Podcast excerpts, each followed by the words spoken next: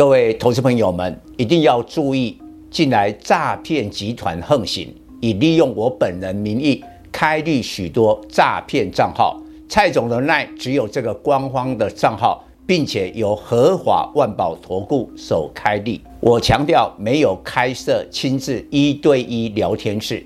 没有技术班教学，没有互委托下单，没有港股、美股及任何衍生性金融商品交易。近年来也没有出书准备。只要看到任何利用蔡总肖像开立的粉丝团，要求做出上述的行为，就是诈骗集团。粉丝们看到一定要帮我们检举，共同抵制。感谢大家。各位粉丝朋友，大家好，我是陈章，现在是礼拜四盘后的分析。今天是九月第一个交易日，就迎来好几个重量级的利空，所以大盘重挫两百九十三点，收在一四八零一，掼破了季线，也失守了万五。第一个利空，那就是联总会的官员说，二零二三年不降息。这个代还还还好啦哦，因为上个礼拜联总会主席鲍尔在杰克森霍尔年会就是这样讲。再过来，中国大陆的成都又封城了啊、这个引发呢亚洲股市的不安。那我想今年以来大陆的封城已经司空见惯了。再过来就比较重要的小非农 ADP 的就业报告。这是八月的数字啊，新增的就业人数只有十三点二万人，低于预期的三十万人。那当然，这个我们就比较在乎，来表示美国的景气不好。当然，美国现在就业的报告，明天礼拜五还有一个非农就业报告，我觉得那个更重要。所以呢，有时候哈报告出来，呃，不太一样。有时候这种的报告可能是利多，比如说昨天的这个美国七月份呢职位的空缺有一千一百万人，哎，这个就是对台股就利多。但是呢，昨天晚上发布的 ADP，哎，对今天的台股那就利空。再过来很重要的一个，那就是美国政府下令，NVIDIA 跟 AMD 不得销售高阶的 AI 晶片。给大陆，这个让今天呢盘后啊，这个 NVIDIA 重挫了六趴，那 AMD 也跌掉了两趴多。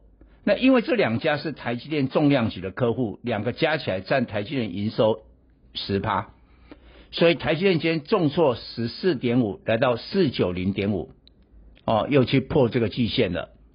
然后呢，拖累到因为 Amidia 的 AI 晶片。在商业的用途哦，我们就不讲那个可能会被大陆解放军拿去做军事的用途了。但商业的用途在资料中心跟高速传输、高速运算，所以你看今天 IC 设计呢，跟高速运输比较有关的普类 KY 祥硕跌的最重啊，跌了差不多四趴五趴。那在今年因为手机跟 PC。这些消费电子的库存的问题，大家认为半导体的晶片应该是中低阶的比较受影响。那现在美国来这一招，NVIDIA 跟 AMD 生产的都是高阶的晶片，未来也有可能供过于求，因为中国不买了嘛。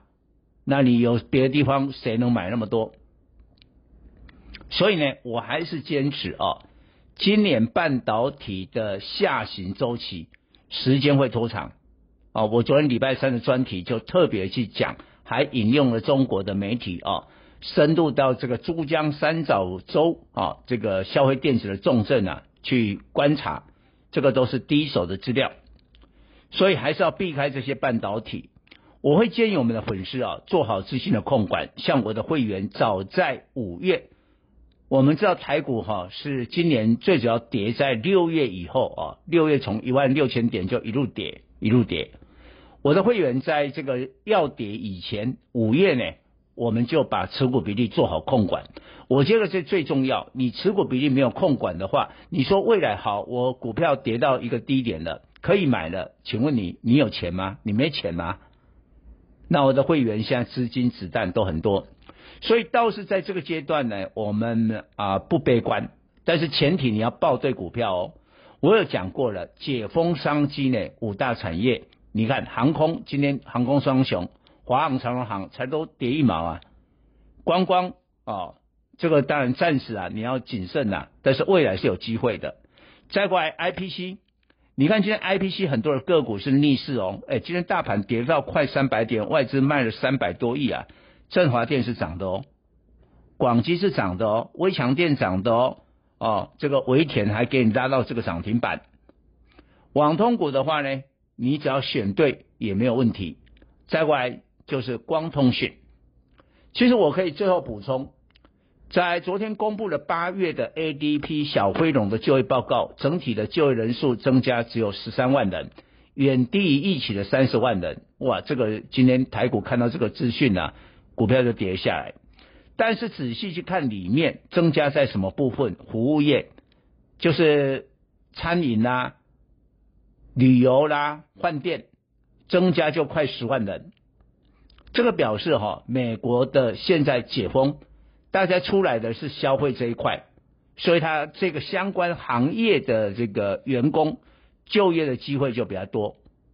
那同样的，你当然在台股就要买受惠解封的。